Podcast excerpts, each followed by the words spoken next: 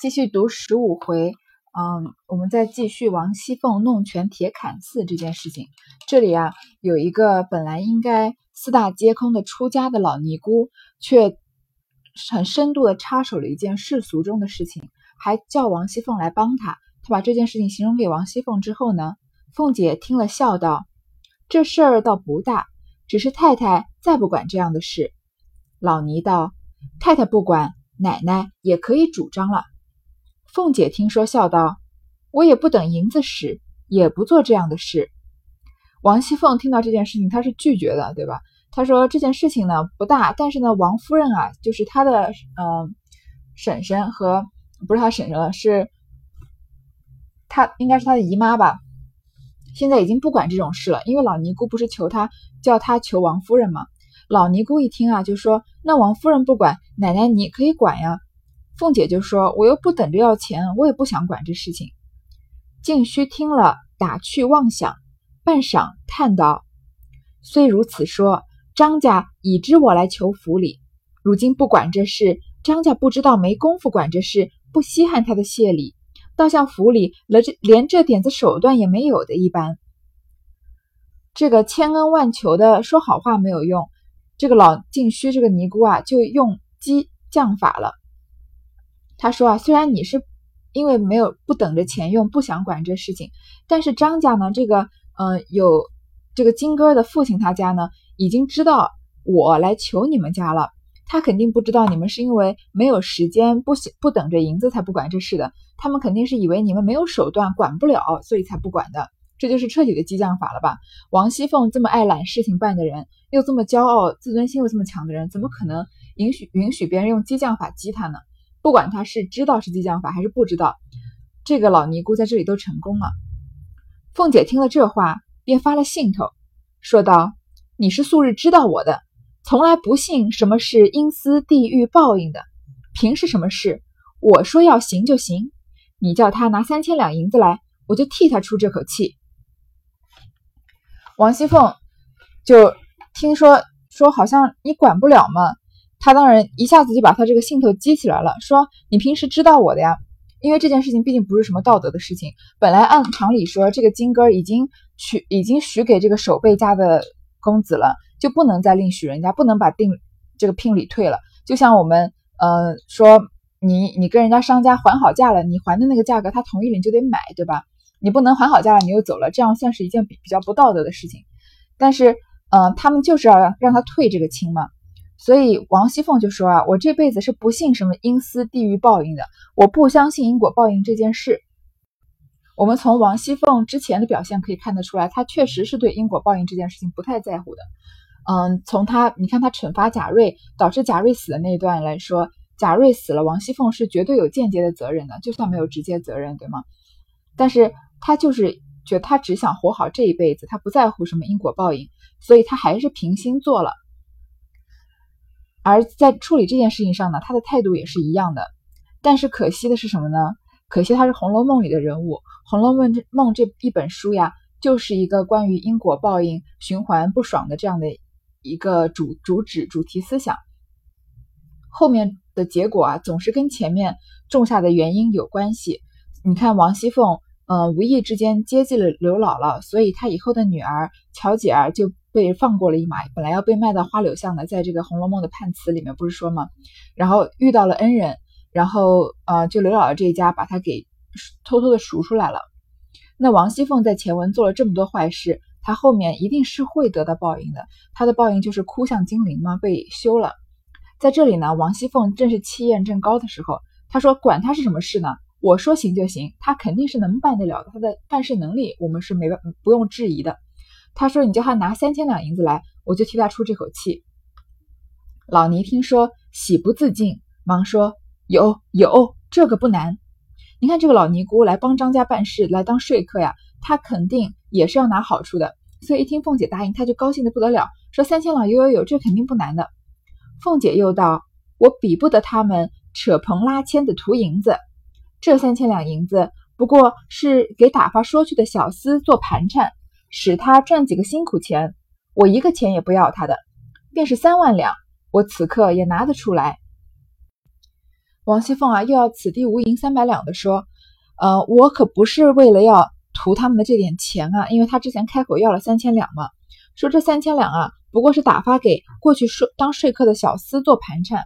你想想看，一个小厮去，嗯，不管去哪里吧，去京城或者，嗯，甚至就是去王家、去贾家说一声，或者是去跟节度使说一声，嗯，到长安城去，需要三千两银子吗？肯定是不需要的。嗯，大多数钱肯定是留在王熙凤的口袋里的。王熙凤这里故意这么说啊，说这只是她的辛苦钱，我一个钱也不要她的，这是不可能的事。顺便说了一句啊，即使是三万两，我此刻也拿得出来。不说贾家拿不拿得出来这三万两，这句话说出来呢，就是给这个呃奸，就是说给这个奸诈的老尼姑听的，因为他肯定也知道王熙凤就是要银子嘛。所以王熙凤这里故意这样说，老尼连忙答应，又说道。既如此，奶奶明日就开恩也罢了。凤姐道：“你瞧瞧我忙的，哪一处少了我？既应了你，自然快快的了结。”老尼姑这个静虚啊，当场就想让这个王熙凤明天就把这件事情办了。王熙凤就说：“我这么忙，什么地方能少了我呢？不过我已经答应了，你就不用催，我肯定会很快的把这件事情办完的。”老尼道：“这点子事，在别人的跟前就忙得不知怎么样，若是奶奶的跟前。”再添上些也不够奶奶一发挥的，只是俗语说的“能者多劳”。太太因大小事见奶奶妥帖，月信都推给奶奶了，奶奶也要保重晶体才是。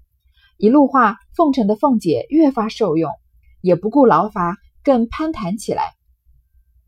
这个尼姑既然把事情办妥了嘛，她就巴巴的来巴结这个凤姐，就说啊，这点事啊，别人肯定是六神无主，不知道忙得怎么样呢。但是这种事情在奶奶的跟前啊，再加上点其他的事情也不够奶奶发挥的，就是你能力太强了嘛。这件事情在你眼里只是小事。王熙凤自己也说了嘛，这件事情不算大。然后只是说呢，能者多劳。这个奶奶啊，你要既然你事情越揽越多呀，你要保重晶体才是。王熙凤是很需要别人捧的，所以这一路话就奉承的她就很高兴，也不顾舟车劳顿啊，就跟这个老尼姑攀谈起来。我们来这里看一下王熙凤的性格。嗯，我们对于她能力很强，办事很有条理，一下能看到事情的根本，我们已经知道了。对于她心狠手辣，嗯，不相信什么因果报应，只想只只图眼前的事情对自己有没有利益，这件事情我们也知道了。但是一个老尼姑用了激将法呢，就让王熙凤本来把不想办的事情答应下来了，然后又奉承她几句，她就越发受用，更跟这个老尼姑攀谈起来。我们可不可以？我们是不是能得出这样一个结论？就是凤姐也是有一个弱点的，她是有能力的女人里面的这种，也是有一点吃的。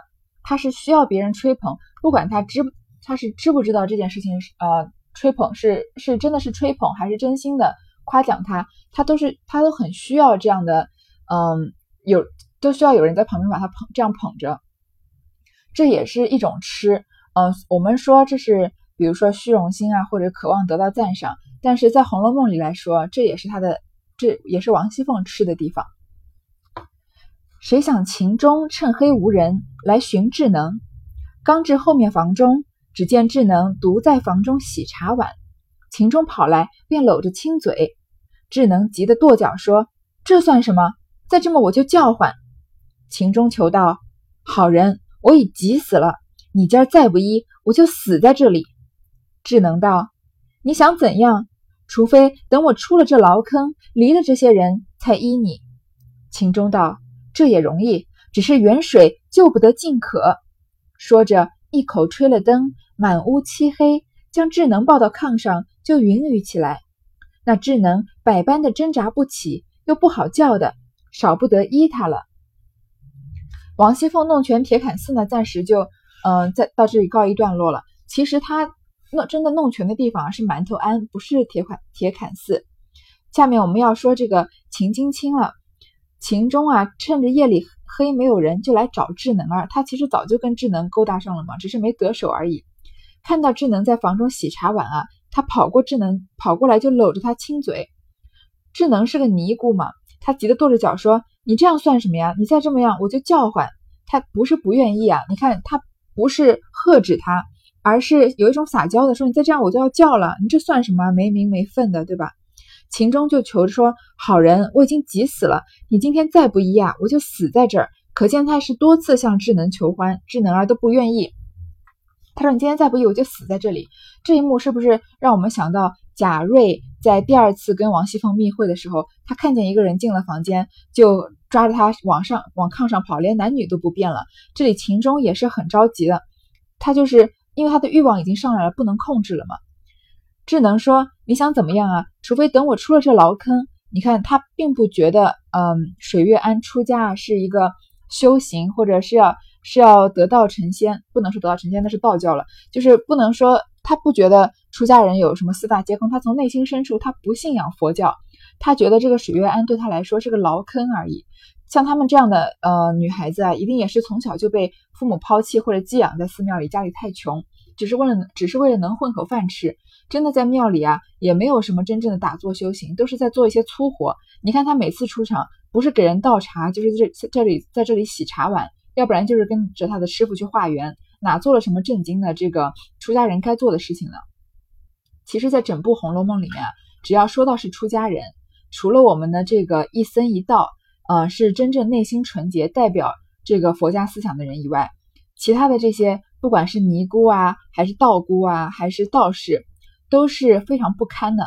前面我们已经领略到了这个净虚老尼姑是，嗯，是一个多么不堪的、多么丑陋的人，又非常的奸诈，完全，嗯，跟心我们心目中这种，嗯，青灯古佛敲木鱼的尼姑形象是完全不一样的。这里这个智能儿，她长得有点姿色，已经知道了风月之事。当然，出家人是不能接触这个风月之事的，也不能不能谈这个嫁娶，对吗？但是他觉得啊，这个水岸对他来说是牢坑，他一心想跟秦钟在一起，让秦钟给他谋一个名分。所以说，等我出了这个牢坑，离了这些人，我才要依你。秦钟说啊，这也容易，这已经算是一个承诺了，对吗？他说，嗯，意思就是说我会救你出这个牢坑的，只是远水救不得近渴。他这话一说，嗯，这个智能儿其实就当真了。所以，我们再次说到，就好像贾瑞成呃，在王熙凤面前赌天赌地的发誓说：“我就不是那种见一个爱一个的男人。”这里秦钟说啊，这也容易，我会救你出来，都是在你看，都是在什么时候说？都是要在临上床之前说的。当他的欲望已经没顶了，整个人淹没在欲望里的时候，他做出来的这些承诺，嗯，其实女人是不能轻易相信的。但是，呃，王熙凤当然是没相信。但是像智能儿这种刚刚年纪刚刚长大。呃，刚刚通风月的时候的事情，他就他就相信了，于是就依了秦钟了。他也算是半推半就的，所以还是希望我们，嗯，这些我们现实生活中这些不没通过世事的女孩子，嗯，如果你是真心的爱一个人的话，愿意跟他进行这个，嗯，更深一步的交流，或者愿意跟他发生关系，是你自己的选择。但是千万不要相信这个男人在急着要推倒你之前做出的承诺，嗯，更。甚至更不要说，如果是有妇有妇之夫要说我会跟我老婆离婚啊，嗯，什么我会娶你啊这种的话，嗯，在上床之前说出来的话，你听着都要三思。这里智能二呢，嗯，就被秦钟抱在炕上，然后就云雨起来。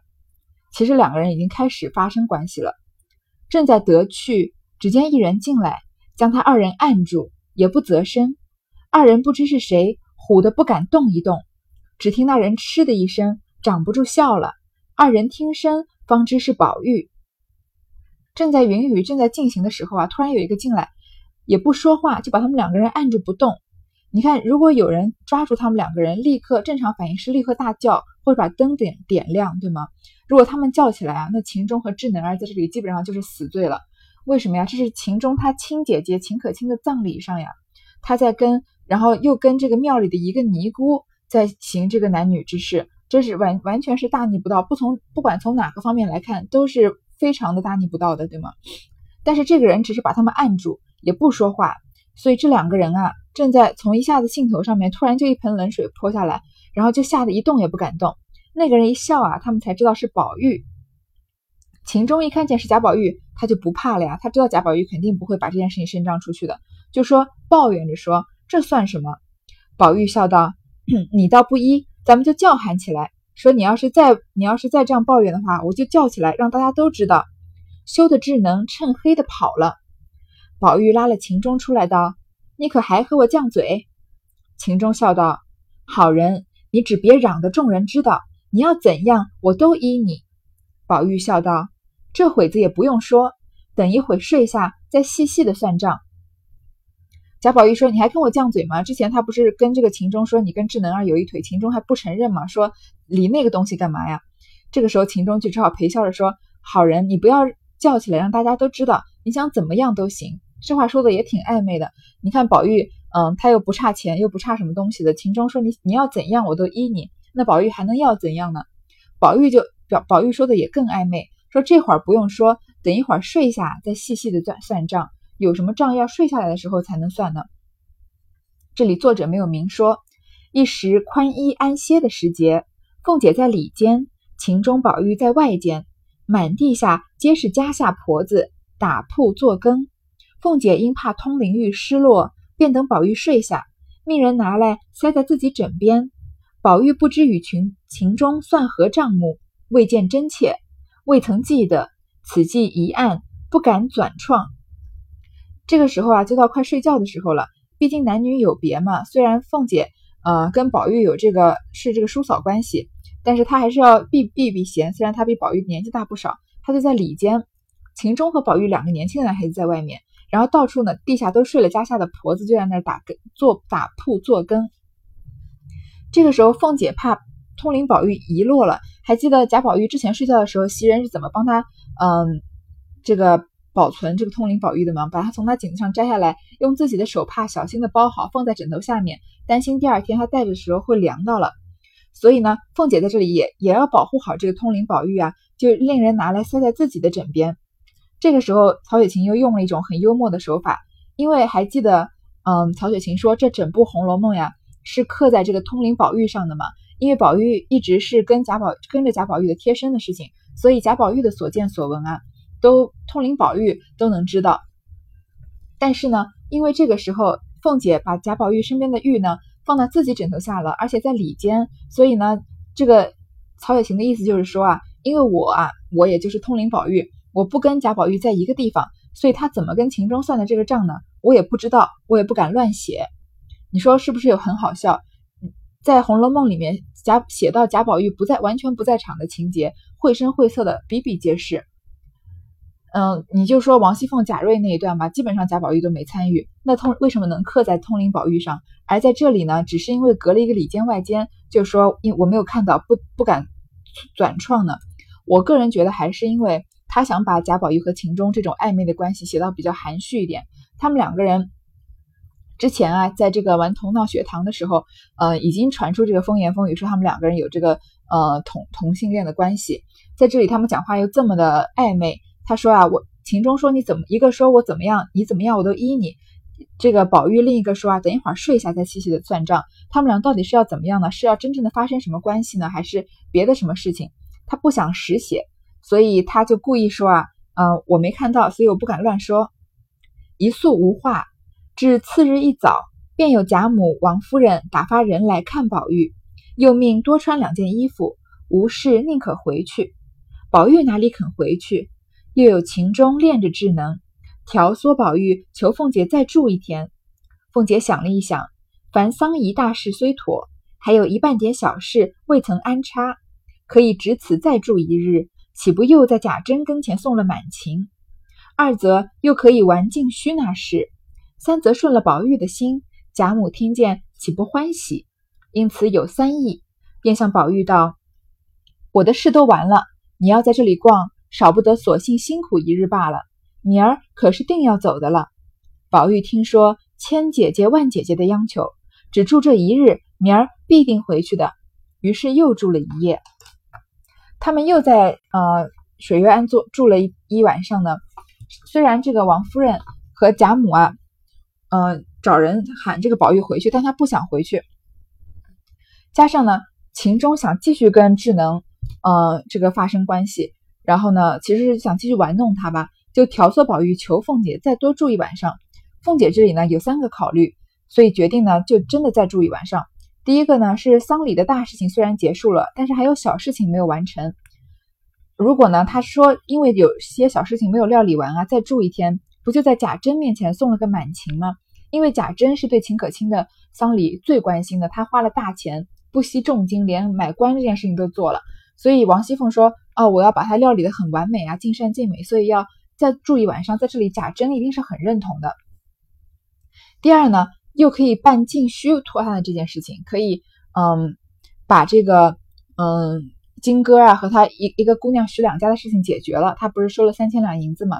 三则呢是贾宝玉求他多住一天的，他顺了贾宝玉的心，贾母又这么溺爱贾宝玉，那他贾母不是很高兴吗？他要可以讨贾母的好，于是呢就同意多住一晚上了。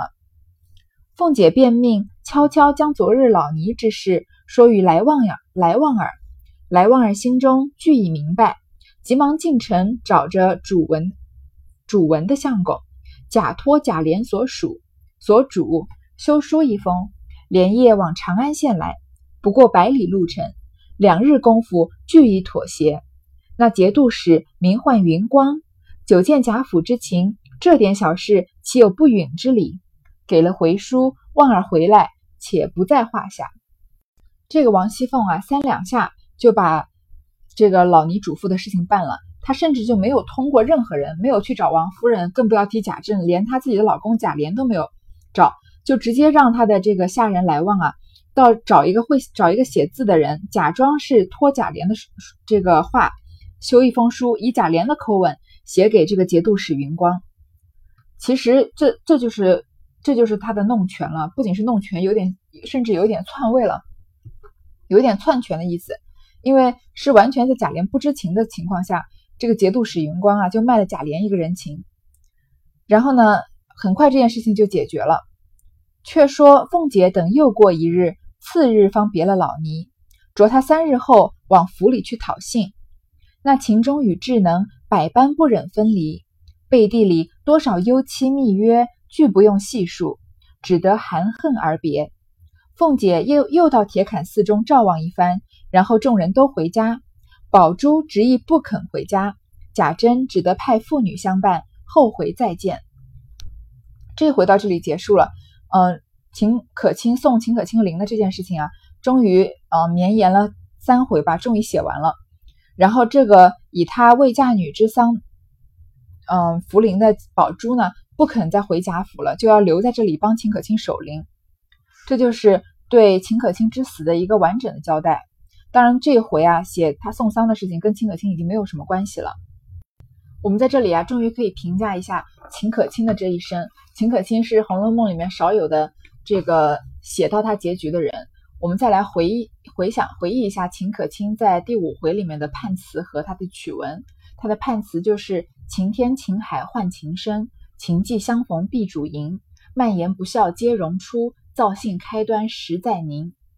然后他的这个曲文啊，就是好事中，呃，画梁春尽落香尘，善风情秉月貌，便是败家的根本。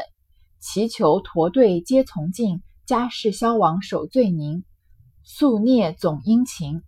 嗯，秦可卿的死就点出了这个贾家的整个衰落啊，开端是在宁国府。然后呢，是因为主要的原因是贾静的关系。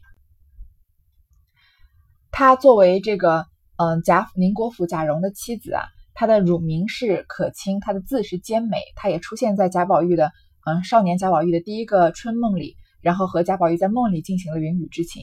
她呢是由这个银善郎秦业啊抱抱来的养女，然后但是她在贾府的住处呢就却又非常的奢华。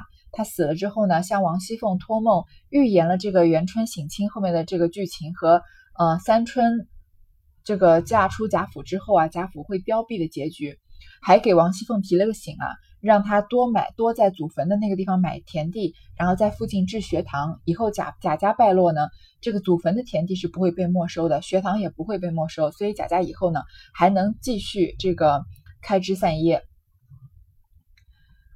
所以。嗯，这个就是秦可卿的判词和他的结局。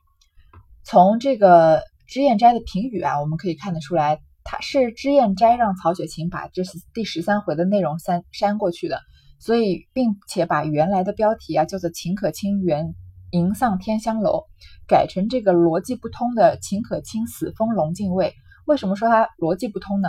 因为秦可卿是死了。但是封龙禁尉的又不是秦可卿，是贾蓉啊，怎么能说秦可卿死封龙禁尉呢？而且整个过程啊，秦可卿的生病过程和他的死因交代的也可以说是比较暧昧。嗯，他就是莫名其妙的就不舒服，然后心事很重，然后慢慢的，呃，本来有一个医生都快治好了，突然又这个又绵绵延了不知道一年还是两年，因为根据这个贾瑞的死，我们可以推断出中间的年份嘛，然后结果就突然就这么死了。我们看啊，这个秦可卿在身在这个他的身上呀，有很多种矛盾的地方，比如他明明是。呃，养生堂抱来的弃婴，他的父亲秦业啊，也不是什么大官，但是他为什么能在当年这么重视门当户对的情况下，成为宁国府的嫡媳妇，是贾蓉的妻子，这是很了不起的事情，也是未来的女主人了，等于。而且呢，她明明是这个秦业的养女啊，但是她的家教却并不并不逊色于任何一位大家闺秀，她的谈吐行事和她的言行举止啊，都可以说是贾府女儿们的典范了。这个家里家里啊，他自己都说，嗯，全家上上下下没有一个人不喜欢他，也没有一个人不跟他好的。然后呢，他明明无依无靠呀，又没有什么功劳，但是宁荣两府的长辈都对他非常的怜爱，然后和他同一辈的呢又很尊重他，晚辈和下人又很推崇他。他虽然出身贫寒呀，但是他的这个卧室里面却全是奇珍异宝，虽然有一些是可能少年贾宝玉的奇幻梦想，但是嗯，里面全都是嗯。珍贵的东西，这点是，嗯，不真的事实。虽然有可能不是什么，嗯，真的跟杨贵妃有关的木瓜，但是，嗯，不一定是唐伯虎的《海棠春睡图》这个真迹，但是确实都是一些很名贵的东西。所以，嗯，我们看到秦可卿这个人啊，都觉得他其实是一个非常神秘的人。然后他在《红楼梦》很早出现，这个前十第十几回的时候就已经去世了，所以我们都对他的来历啊，就觉得。嗯，非应该说是非常感兴趣，而且他跟他公公啊贾珍这个暧昧的关系，从这个交大的口中说出来的爬灰的事情，在那个当年清朝那个年代啊，女子的贞洁非常重要的时候，为什么没有人站出来，嗯，揭穿他，而大家都是心照不宣，好像在帮他遮掩一样？而且和公公偷情这件事情是一件非常肮脏的事情。但是我们从头到尾读到秦可卿这个人，都有一种仙气飘飘的感觉，而且有一种觉得他好像很洁净的感觉。就算他的判词里出现了这个女性很忌讳的这个“淫”字，“情既相逢必主淫”嘛，我们也很难从秦可卿身上觉得有一种龌龊啊、下流或者污秽的感觉。就是觉得呀，嗯，他是一个集宝钗、黛玉两个绝代佳人的美于一身，然后引导贾宝玉尝试云雨云雨情这样一个，呃，是一个。是一个仙人的这个角色，所以啊，秦可卿在呃整部《红楼梦》里面是一个充满矛盾的，但是也因为她身上的种种矛盾而让人更觉得更神秘、更心驰神往的这样的一个美丽的女孩子。嗯，而且在秦可卿死了之后呀，贾蓉的，因为贾蓉肯定是要再娶嘛，他后面的正妻就再也没有名字了。所有提到贾蓉的妻子的地方，都是说贾蓉之妻，不会再给他起任何一个名字，因为，嗯，有可能是秦可卿的这个光环太大了，所以，嗯，再再费笔墨写贾蓉的妻子是叫姓甚名谁，哪一家的什么女子，曹雪芹觉得没有必要，嗯，费这个笔墨，而且，让在后面啊，一直让我们感觉秦可卿好像没死一样。因为他就一直在说贾蓉之妻，贾蓉之妻又不给贾蓉之妻一个真正的名号，那在我们心目中，贾蓉之妻是不是永远都是秦可卿？嗯，在这我在这章结束的时候呢，还想再点出一个嗯比较有趣的地方，就是我们看秦可卿和贾蓉这对小夫妻啊，在《红楼梦》从头到尾，你有没有看过他们两个人说过一句话？如果你仔细的回想一下，你就会发现，我们从来没有看到贾蓉和秦可卿说过任何一句话。秦可卿的所有出场啊，跟王熙凤说话，贾宝玉说话，跟丫鬟们叫他们看小猫小狗打架，就算在嗯他病最重的时候呀，贾蓉都没有跟他直接的说过一句话，只有在王熙凤问他说，嗯秦可卿到底病怎么样了呀？贾蓉皱着眉头说了一句不好呢，婶子去瞧瞧吧，也不是跟秦可卿说的。而这个贾蓉在嗯扮演秦可卿这个丈夫的角色的时候，到底是不是嗯他们俩到底是是不是？有名无实，是不是真正的夫妻？为什么在这个秦可卿？虽然秦可卿的嘴里说他们两个人相敬如宾啊，很恩爱，但是你能看出来半点他们俩恩爱的样子吗？而且自己的妻子跟自己的父亲偷情，这样一个非常非常耻辱的事情，你看贾蓉是不是举重若轻，完全就不觉，好像完全就对这件事情没有任何的感觉？也甚至也是在帮这个秦可卿和贾珍在遮掩的。所以这一切非常的复杂，非常的矛盾啊，也是一个嗯一直以来是《红楼梦》里的一个谜团。所以在研究《红楼梦》的里的人啊，才对秦可卿有这么大的争议，所以才对他的身世啊有这么多的猜测。好，第十五回就先读到这里。